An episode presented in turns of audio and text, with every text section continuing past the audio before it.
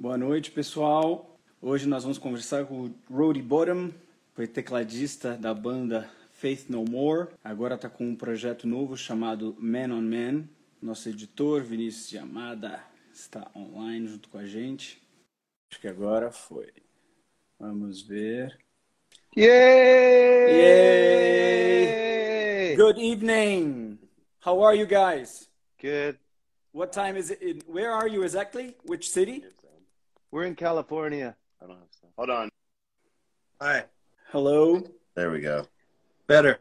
Hi.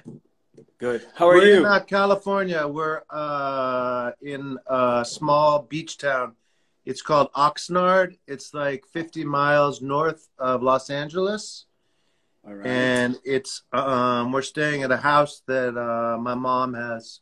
We came out here when the coronavirus hit. So we've been staying here pretty much uh, for the past couple months. All right. Uh, when you give me the answer, I'll translate it really quick for Portuguese. Uh, Okay. We'll try to very- keep right? our answers short too. Yeah, yeah, yeah, yeah. Então eu perguntei para eles de onde eles estão falando. Eles estão falando de uma pequena cidade, 50 milhas ao norte da, de Los Angeles, chamada Oxnard. E eles foram para lá uh, em função do coronavírus e lá estão, né? Uh, well, uh, for starters, uh, I would like to introduce you guys, of course. So I'm talking to I'm talking to Roddy Bottum. I would I would like to know how how how do I say the pronunciation of your surname? That was something I was uh, thinking. How do I say your surname? Uh, my surname is Bottum. It's like ah. Bottom. Yeah, Yeah, the pronunciation is bottom. All right. that's right. All right. And this is Joey. Bottom and Joey's last name is Joey Hol- Holman. Holman. Holman. Uh, Yes. All right. All right. All right. So, Roddy, you were the keyboardist of Faith No More.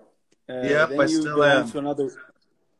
You still, you still are, Yeah. and uh, you're now in a new project called uh, Man on Man, which is a duo you're doing with your uh, boyfriend, right? Correct. Right. Nice. Então, eu tô, conversei com ele aqui agora rapidinho e ele me, me contar aqui dizendo pra gente que está num projeto novo eh, com o, o namorado chamado Man on Man. Ele vai contar um pouquinho aqui pra gente. Uh, the first question I would like to ask you is uh, how you guys are holding up everything that's going on uh, nowadays in uh, in America. I think that's something that we can start. It's a lot of things we're seeing in, here in uh, uh, television and What's your perspective on, on what's happening? Um, you know, I think we are like most people who are here. We're inspired. We're scared. We're invigorated. We're hopeful. Um, we celebrate uh, the fact that all four police officers are in jail who uh, had a hand in killing George Floyd. We celebrate that. We've got a long, long way to go, but uh, we believe firmly that Black Lives Matter, Black voices matter, and uh, we are looking at what's happening in our country, um, and we we are inspired, and we think we're going in the right direction, and uh, yeah, I think I think mostly we are. I think we're hopeful and we're invigorated. I think it would be silly to say that we weren't scared and we weren't, um, you know, a little bit. Yeah, I guess I, I think fear is on on everybody's mind right now, um, but I think more than anything we're invigorated. Nice. Então, a primeira pergunta que eu fiz para eles foi para começar a nossa conversa, é como é que está o clima, como é que tá, como é que eles estão se sentindo, como é que são as perspectivas em relação a tudo que está acontecendo nos Estados Unidos, em relação ao que aconteceu com o George Floyd e até em relação à pandemia. E eles disseram que eles estão otimistas e eles estão com uma sensação de uh, uma perspectiva de se revigorar diante de tudo isso. Uh, novas coisas acontecerão e eles estão otimistas de que uh, a conclusão dos fatos uh, será muito positiva e que já tem muitos policiais e pessoas envolvidas nessa história que já estão sendo sofrendo as devidas consequências disso, né? Eles fizeram questão de enfatizar o hashtag Black Lives Matter que nós aqui do Gay Blog endossamos uh, uh, absolutamente, né? Uh, so regarding Brazil, if you've been to Brazil in 2011, right? So since we're talking to Brazil fans, what would be your memory of Brazil, of the Brazil crowd, of something that your memory remembers you of Brazil and of our country? Um, I went there for the first time in the '90s to Rio uh, with my band Faith No More, and we played uh, a handful of shows.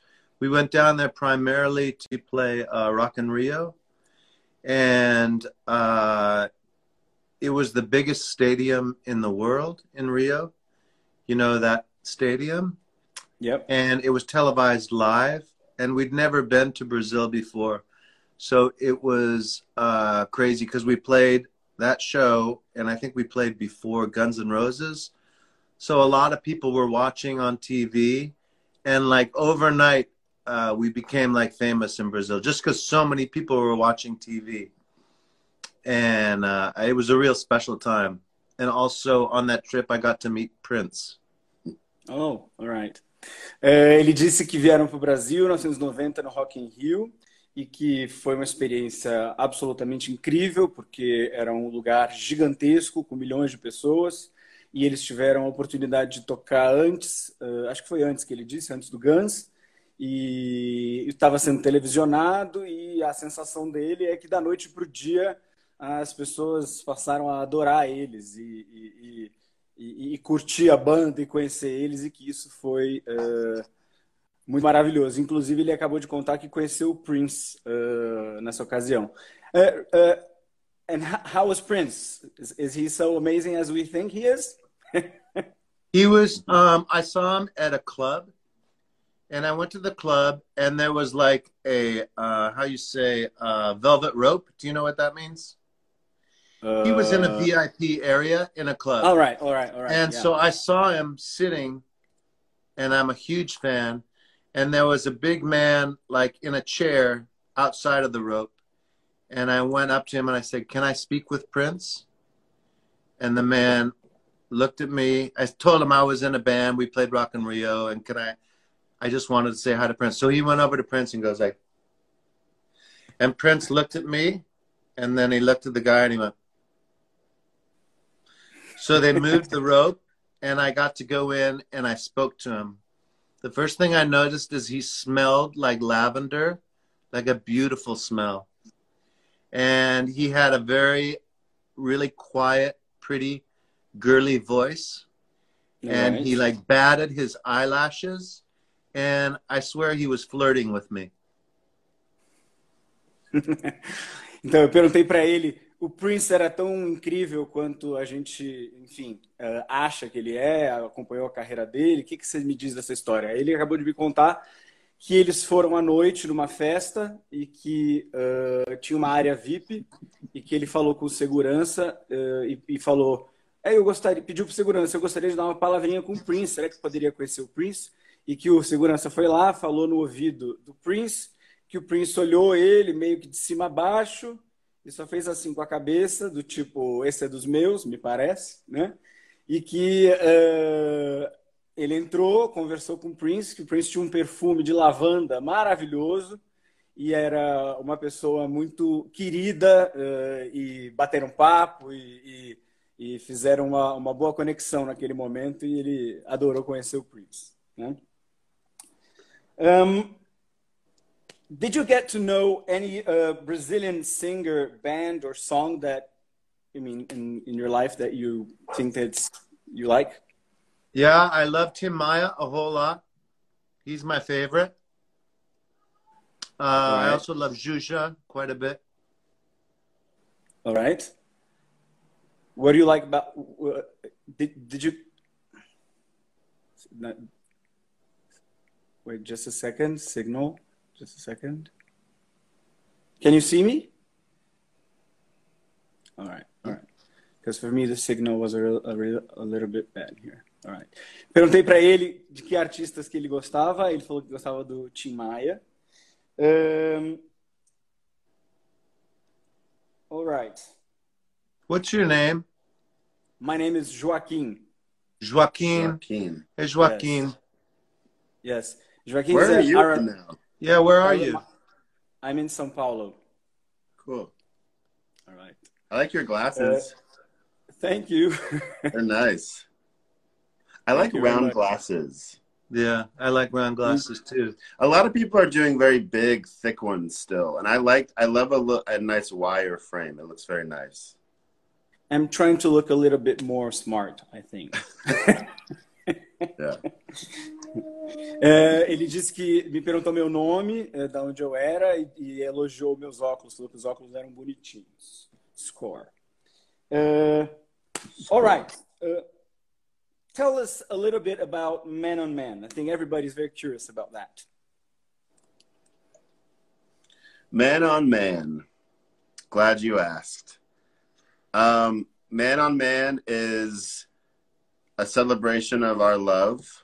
Uh, we started it uh, in the middle of uh, the lockdown, the quarantine that everybody around the world is a part of.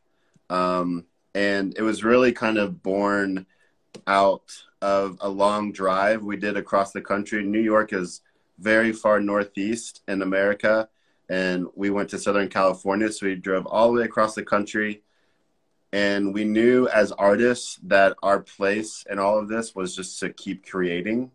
And so we got a few really simple pieces of, of music gear and we decided to start there simply and we started making it. All right. I know so you have to translate that, so I'll keep it simple. Yeah, yeah, yeah. yeah.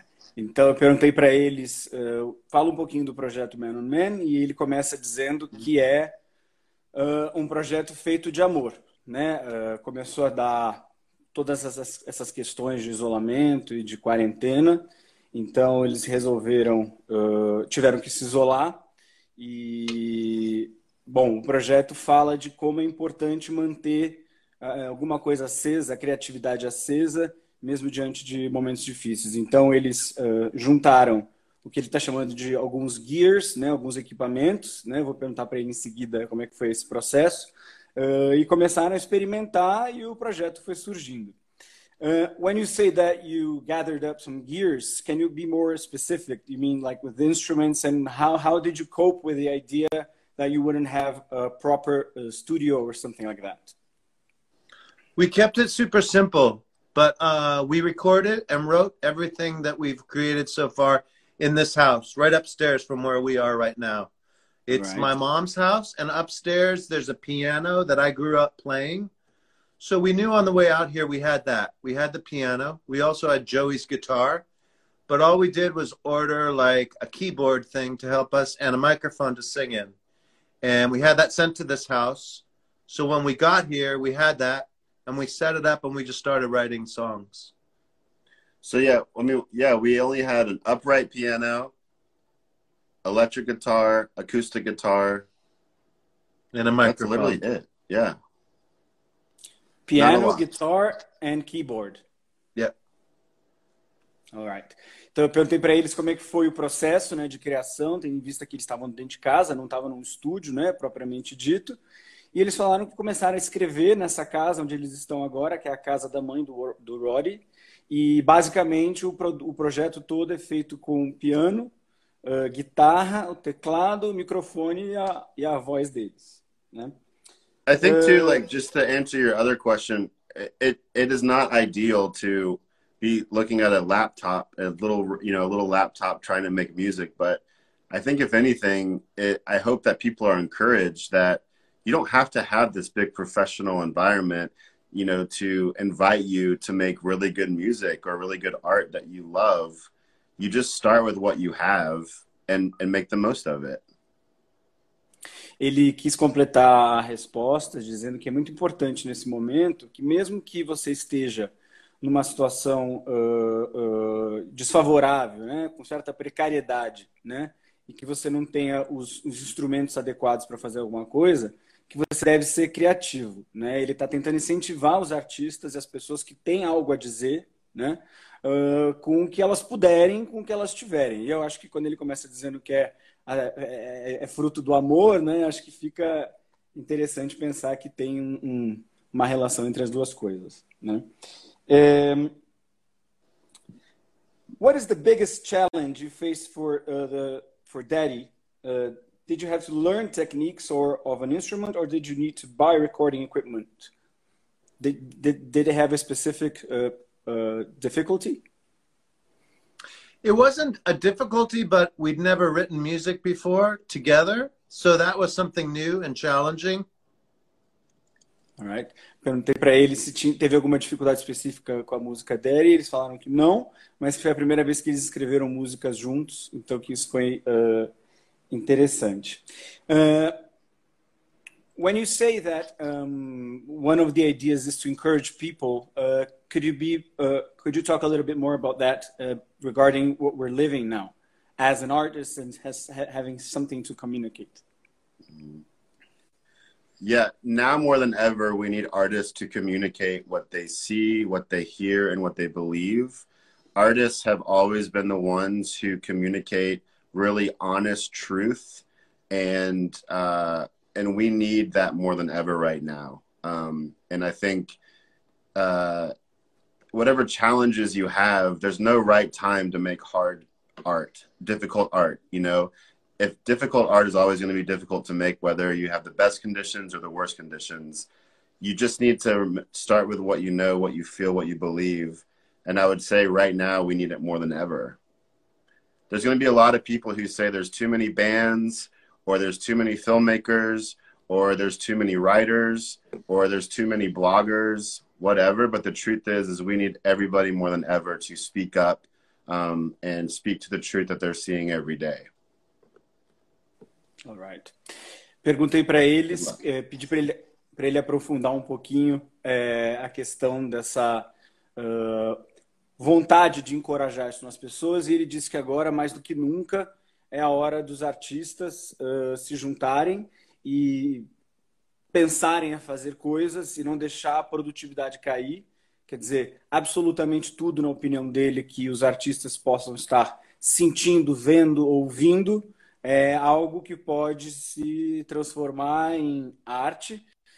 Ele acrescenta, inclusive, que tem uma turma meio estranha, meio chata, que adora ficar dizendo que tem uh, um excesso de artistas, um excesso de blogueiros, um excesso de, de, de, músicos, e enfim, e que isso ele acha isso uma bobagem. Ele acha que quanto mais pessoas estiverem uh, disponíveis e a fim de falar sobre uh, sensações, sentimentos, o que está acontecendo com o mundo, isso é importante, principalmente no momento que a gente está vivendo aqui agora. Alright. It seems that uh, there was an unusual debut, uh, debut on YouTube for the first clip. What happened? Did, did YouTube send a message saying that the content was not allowed or that it would be not monetized?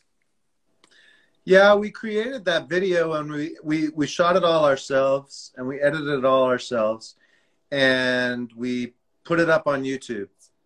And it got a lot of attention really fast. Like all of a sudden, like in like three or four days, three days, there were like 28,000 views, which was crazy. We didn't expect anything like that. And then we got a notice from YouTube saying that uh, it was being taken down off of their platform because we had violated uh, their codes of sexuality and nudity, and they just took it down, and that was it. So it was off their site for you know maybe a week or a week almost. Então eu perguntei para eles que a gente ouviu falar que deu um pequeno problema, que eles postaram o vídeo uh, e que depois o vídeo foi uh, derrubado do YouTube. Ele disse que uh, foi muito rápido o, a apreciação do vídeo, 28 mil likes muito rapidamente e que o YouTube acusou de ser linguagem própria, tocar em assuntos de sexo, enfim, que, e que derrubou isso. Uh, regarding uh, some of the things that you talk about in the clip, uh, and when we talk about uh, the LGBTQA plus community and uh, uh, the many many faces né, of who of, of of this community, um, what would you say is the most one of the one of the most important things that you're trying to communicate through this uh, song? You know, the sort of the project was mostly it was an exercise in isolation, And it's interesting to us, I think, because the whole world is going through this. Like right now, the racial inequality and the racial injustice that America's feeling right now remains at this point an American sort of social problem that's happening that we're dealing with right now. But the coronavirus, it struck us as this global epidemic that was so interesting that everyone in the world was going through it. So the exercise of us making music together and sort of writing love songs together and celebrating our relationship uh, in that sort of isolation was something we felt that was relatable to everyone that was going through the epidemic. Uh, through that, we just wanted to really just share a bunch of love songs, but it kind of transcends that and is more of a sort of uh, uh, a hello to like people who don't necessarily fit in the categories of gay representation that are portrayed in, say, the media. Like, we are clearly not pretty gay boys that, you know, uh, people want to spend time like. Well, let Well- me interrupt you. We are. ahead. He is very pretty. I mean, look. I at his yeah, face. that's what He's I was going to say. I disagree. I disagree. Yeah, but I mean, typically, we wanted to Yeah, just push some sort of uh, boundaries as far as representation went in who we are and uh, our place in the world. All right. Let me just uh, when you when I- when in the beginning of your answer, uh, I'll translate it in, in the, when I get the next answer. Uh, you talk about how important was the the the proposition of talking about the quarantine and the love theme in quarantine. What exactly are you talking about? That the quarantine shouldn't um, depress us. That the quarantine should be transformed and something must be done within the quarantine. Is that what you're talking about? That's an interesting point. I kind of think uh, more it was about like uh, the confines of the quarantine uh, sort of put things in focus that weren't necessarily as in sharp of a focus. Like our relationship in quarantine became very intense. and uh, we were forced to sort of look at it and deal with it in really intense right. terms. And it's forced us to sort of like uh, see what's important in the world. Alright. Então eu perguntei para eles, uh, dentre muitos uh, assuntos e temas que eles abordam né, no clipe, uh, no projeto Man on Man, um, essa questão da quarentena a qual ele se refere. Então ele diz que um dos principais motivos de fazer isso foi que ele percebeu que a pandemia tomou conta da vida de todo mundo, transformou a vida de todo mundo e como é que isso fez com que a gente ficasse dentro de casa, uh, repensando uma série de que questões, uma série de valores, e no final uh, aprender a valorizar certas coisas que a gente não valorizaria tanto. No caso deles, é, o que eles estão contando é que eles perceberam que uh, tinham amor, tinham um relacionamento, é, e isso fez eles perceberem quão valioso isso é e, e, e, e, passar a olhar e perceber esse relacionamento uh, confinados dentro da quarentena uh, em relação a, a, ao, ao, próprio sentimento.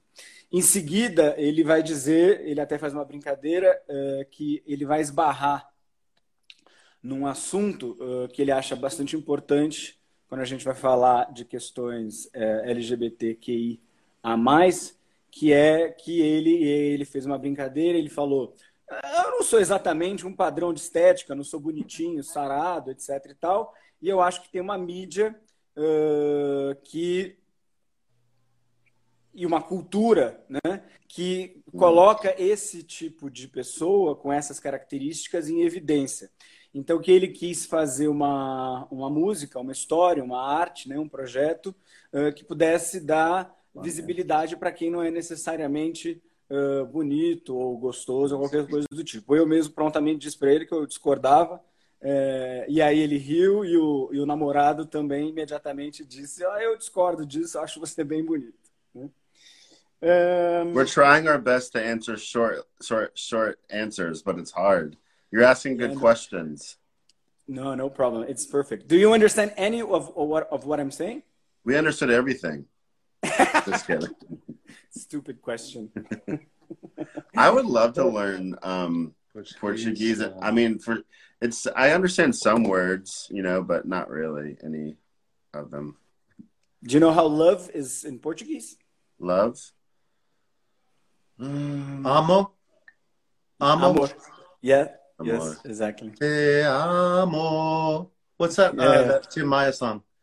You know? Amo você, que linda. You know? Yeah, yeah, yeah, sure. É, ele disse que ele estava tentando fazer um esforço danado para entender o que eu estava falando. Ah, desculpa. Primeiro ele falou que ele estava tentando dar respostas rápidas. Uh, se ele não estava atrapalhando, eu falei claro que não, que as respostas estavam uh, muito legais. Eu perguntei para ele se ele sabia como é que era amor em português e o Roddy uh, sabia a resposta. Um, can the audience expect a new song very soon? Do you imagine this project as an album with a defined number of tracks?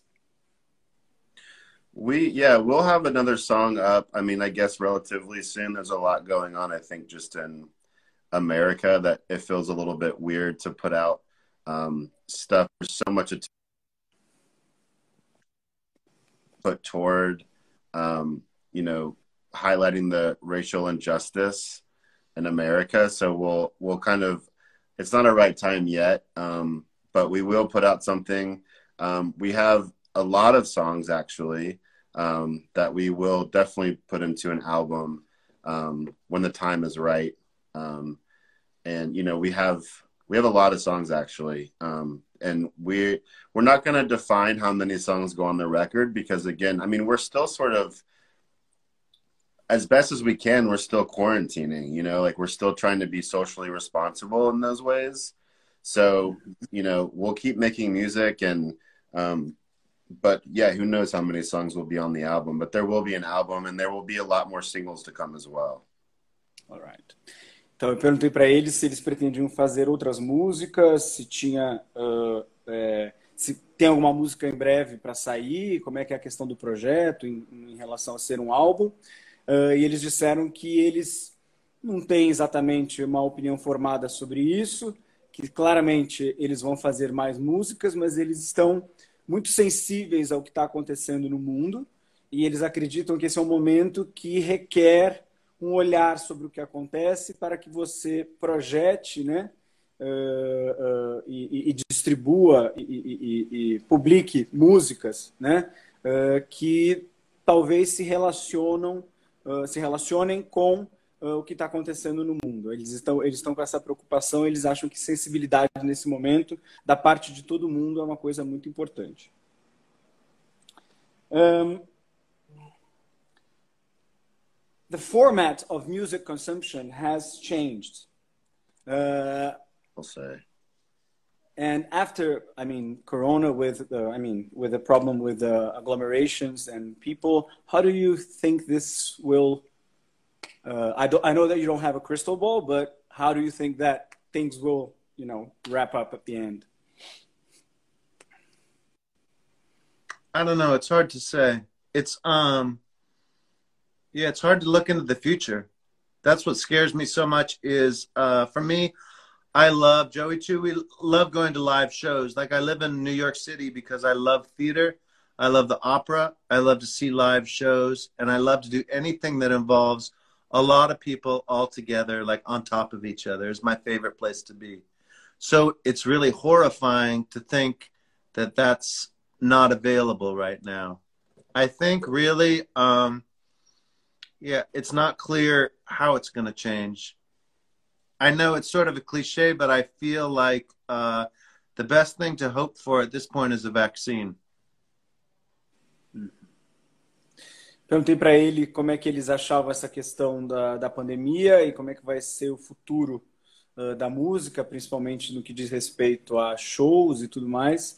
Ele, com um tom um pouco mais abatido, diz que ele está com muito medo uh, e ele dá uma opinião, uh, uma perspectiva bastante particular de que ele adora, por exemplo, uma cidade como Nova York, que tem óperas, shows, uh, concertos, e que, uh, por enquanto, a coisa está muito ruim e sem perspectiva, mas que ele está torcendo para que uma vacina apareça o mais cedo possível.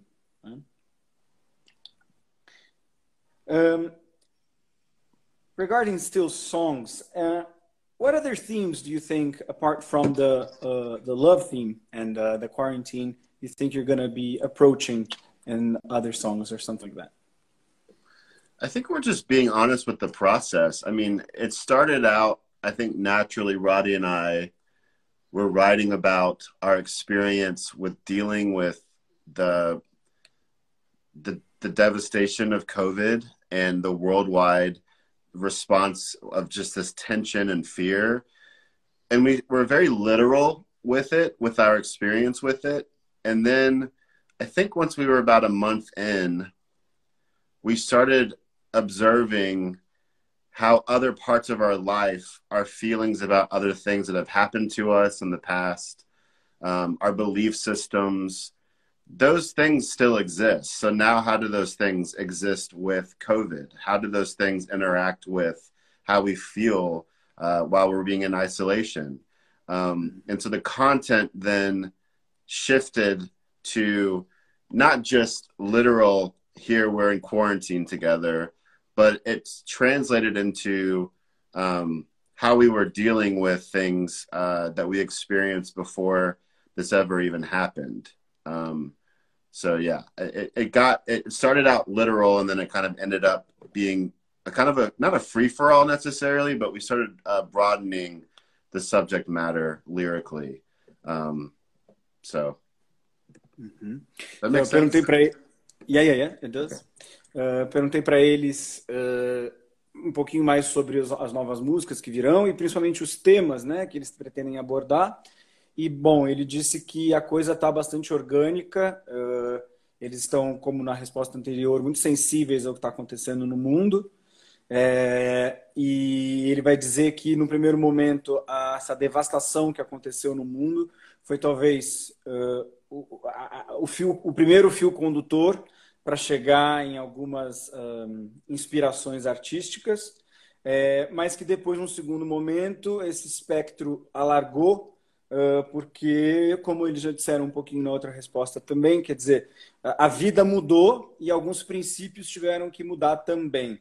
Não só princípios, talvez, de relacionamento, como eles disseram entre eles, mas da relação com a vida, com a natureza, né? com o dinheiro, uh, com a carreira. Então, que eles estão extremamente é, abertos e suscetíveis a essas interferências que são completamente imprevisíveis uh, nesse cenário atípico que a gente está que a gente está vivendo.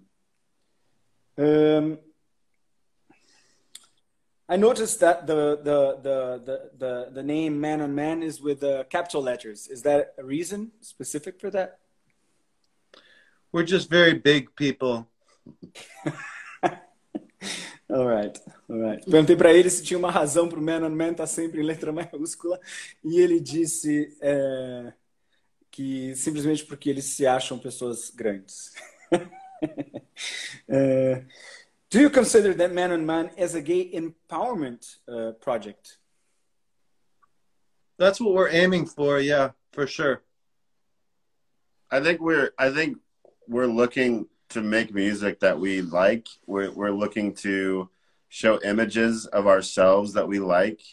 Um, Roddy's said a couple of times before, you know, there's there's a very wild, you know, as as much as LGBTQIA plus people are not accepted, there is an appetite for a very monolithic type of gay person that we're kind of sick and tired of seeing they they have a place at the table. They should be, you know, they should be, uh, you know, in the spotlight. But I think with us, it's like there's so many other kinds of people under the rainbow, and so it's time to to show them all, um, and that includes different styles of of music and and body types and age and the whole thing we want to we want to broaden the terms for what is acceptable um, in the gay and queer communities in the, in, in, in the world. Legal. perguntei especificamente se eles acham que o projeto é um projeto de empoderamento da comunidade LGBTQIA+, e eles disseram que com certeza ele usa a expressão monolithical, que de, querendo se referir a um projeto, a uma ideia de homem de, de, de, de, gay que, que, que esbarra em muitos, muitas construções que não representam absolutamente todas as pessoas. Então a ideia do projeto é conseguir abrir e expandir esse espectro para outras pessoas que não fazem parte dessa uh, cultura uh, opressora de beleza e corpos, né, uh, possam ter visibilidade. A ideia é que ele possa fazer isso através da música, da expressão corporal e através, obviamente, dos temas que ele está trazendo, né. É, in your Rolling Stone inter interview, you you used I got a very interesting phrase that you said.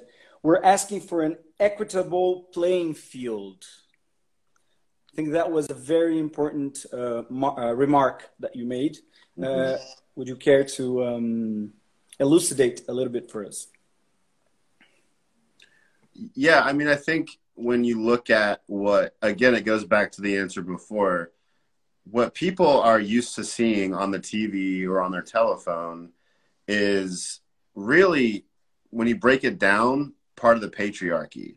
If you're a straight couple having sex or being sexual or showing skin, that's okay. If you're two women kissing or being sexual, that's okay. But as soon as it's two men doing the exact same thing that is acceptable, it then becomes not okay. And it's not just about being gay. I mean, there's tons and tons of evidence that black and brown people who have millions of views on their YouTube channels are not being monetized for that traffic. So we're in a straight white man's world in the digital era and we're saying like it's not fair it's not fair to um, to take our video down to take other people's videos down to not pay them what they're worth we never we never started YouTube to get paid for it. And honestly, our problems aren't that big. I mean, it got taken down and it got put back up. Boohoo, whatever. It's not a big deal.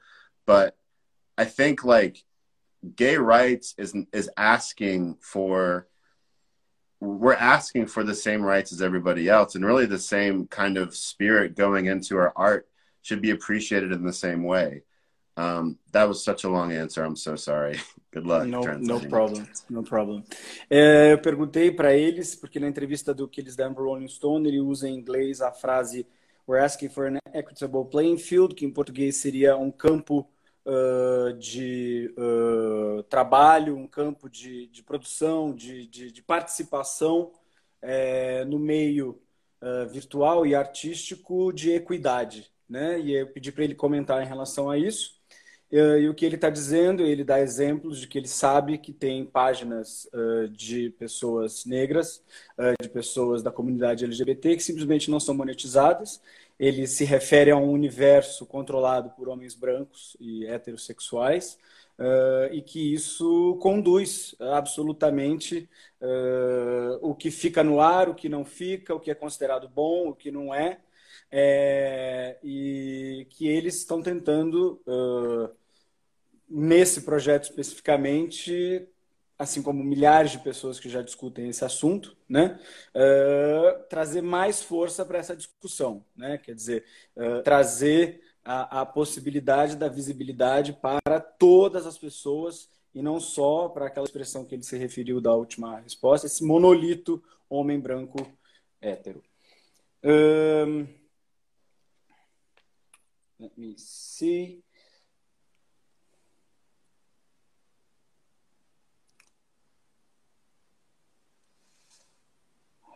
All right. Can I ask one question uh, a little bit, a little back, back to the past?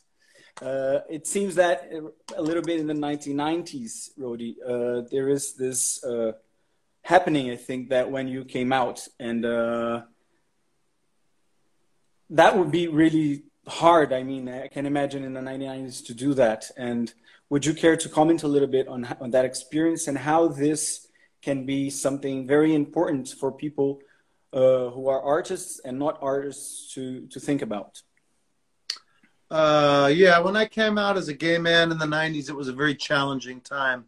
Uh, my band was on tour with like Guns N' Roses at the time, and they are not the or they weren't didn't strike me as the most gay friendly sort of operation. And it was sort of like witnessing that and being on tour with that and just having a sort of close up perspective on the more straight kind of like uh, rock world and being exposed to it and knowing that I was part of it uh, just made me want to speak out. And uh, I remember at the time, a lot of people had people in my circle, like not necessarily band members or stuff, but people were uh, kind of trying to get me to to not do that, and, and I just kind of followed my heart and sort of the end of the day, it was just about sort of honesty and just sort of like um, sharing part of who I was. And uh, I got to say, once that I made that decision and made that declaration, I never ever had any criticism or any backlash for it. And it just to me is a sort of testament that following your heart and doing sort of what is close to you and sharing it is always sort of uh, a good direction to go. É, perguntei para ele, uh, pedi licença para fazer uma pergunta sobre o passado e falei, perguntei para ele como é que foi a experiência de nos anos 90 é, sair do armário, se assumir, né? É, e, e, como é que foi isso naquela época e como é que ele se sentiu. Uh, e ele conta que no primeiro momento, ele, ele pensava muito nisso e tinha até uma certa dificuldade em pensar de fato em executar isso. Eh, de uma maneira muito educada, muito sutil, muito delicada, ele conta que uh, muitas das tours que ele fazia era com Guns e que esse ambiente de rock, especificamente, não era o mais convidativo para isso. Uh, não que ele tivesse sofrido algum tipo de ameaça ou qualquer coisa do tipo, mas que não era um cenário favorável. Mesmo assim, uh, quando eu pergunto para ele uh, por que, que ele fez, né, se o cenário era favorável, ele acha que, como pessoa e artista, se tratava de pura e simplesmente uma questão de honestidade, né?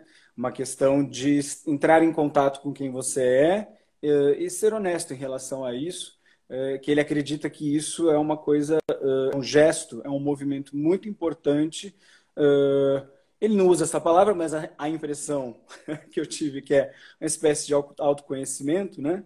E de poder se vincular às pessoas, uh, entendendo quem você é, e que isso é uma coisa que ele não se arrepende absolutamente de ter feito, nem no momento que fez, e que ele uh, só não teve absolutamente, inclusive, nenhum tipo de problema após isso, e as coisas caminharam maravilhosamente bem depois.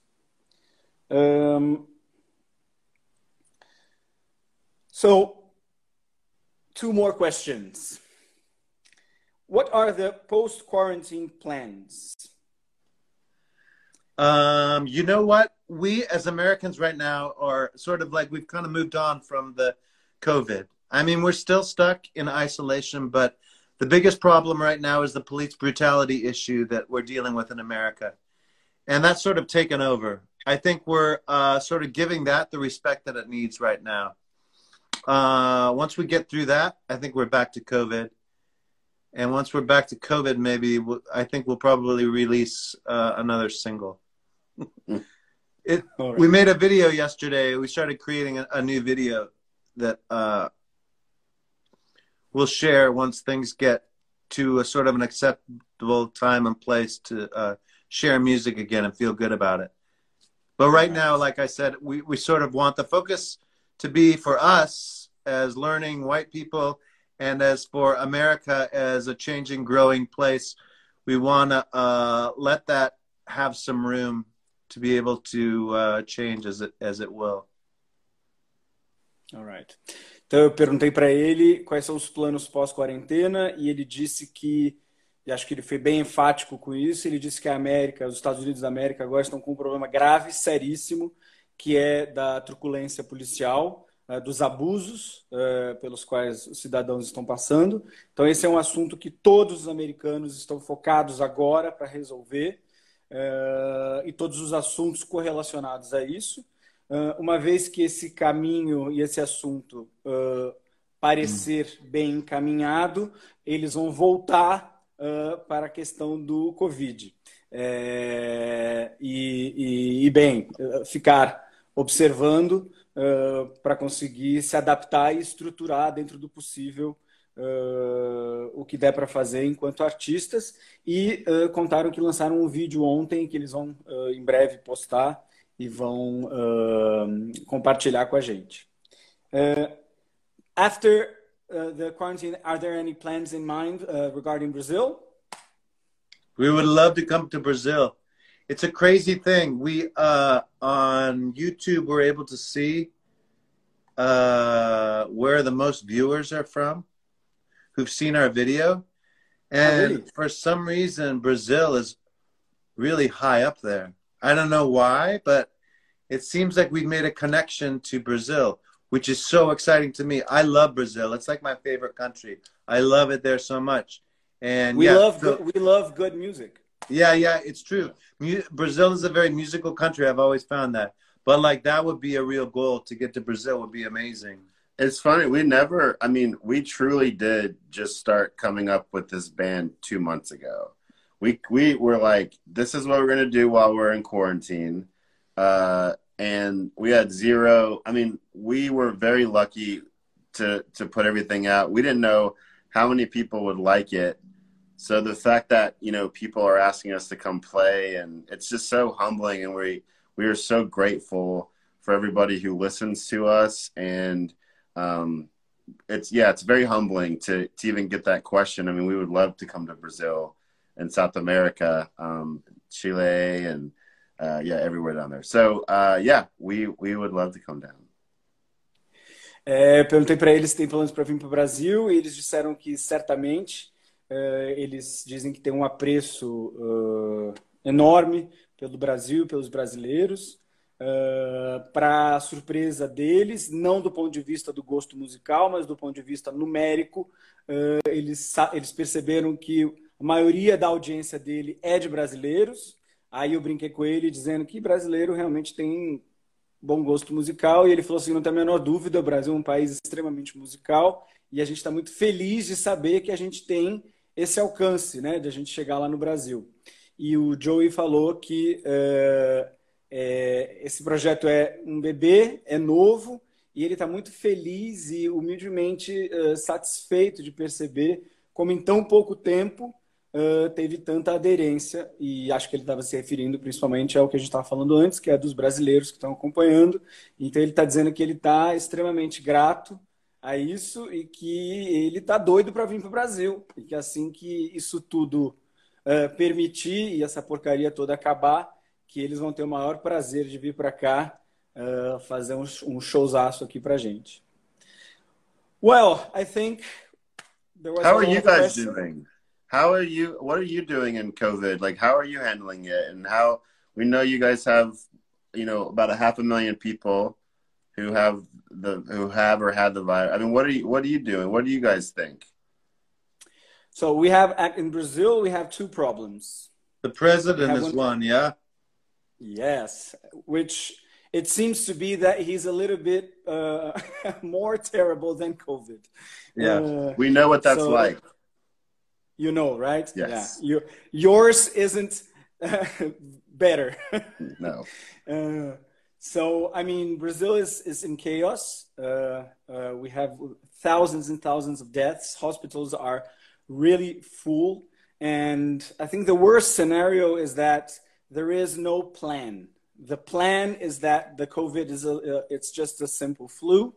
Uh, he's a, you know, I don't want to use words. We're live in the internet, but um, uh, you know what I mean. So uh, it's complicated because um, governors are having a lot of problem uh, because they need the help from the from from the president, and we're not getting that. So there's a lot of uh, nuisance and uh, stupid things being done. Uh, but uh, we're being very faithful to the quarantine. Uh, we believe that the, this procedure helped us a lot. Uh, we cannot even imagine uh, if we did not do the quarantine, uh, what would happen here in Brazil. I think the numbers would be much, much, much worse than. So I think that Brazilians they understood. I mean, artists in Brazil they did a lot of home concerts uh, the concerts had the hashtag stay at home or something like that. Mm-hmm. So many, many singers and bands, they entertained us uh, from their houses uh, so that uh, the quarantine could be um, a very strict thing. So, I mean, that's at least a good thing that we have. Uh, that's a good start. Yeah. Yeah. So, now it seems that we're going to reopen like everywhere everywhere else in the world in phases. So i think that it seems that things are going to get very slowly back to normal. That's good. Maybe so. Maybe. That's good. Yeah. So well so i hope everything in uh, in the us uh, gets sorted out. I think that our countries they have much things in common uh, and I think there are people that like themselves, and we are both leading, coping with very specific leaders. Uh, so I think that even though we're many, many miles away, we have to be together and face this uh, terrible situation together. And I think that we be will be able to do that. And maybe through music and through art, we're going to be able to do that. So thank you very much for your time, for being with us tonight. Joaquin, uh, thank you for having us. That was really you. fun to talk with you. So fun. Yes, and I hope I, I want to meet you guys one day in life, like in person. I'm sure we will. I think that'll happen. All right. So stay safe. Stay safe. And thanks everybody for watching too. Yeah, so thanks sweet. you guys for listening. We love all of you. Thank you very much. Bye. Bye. Have a good night. Bye.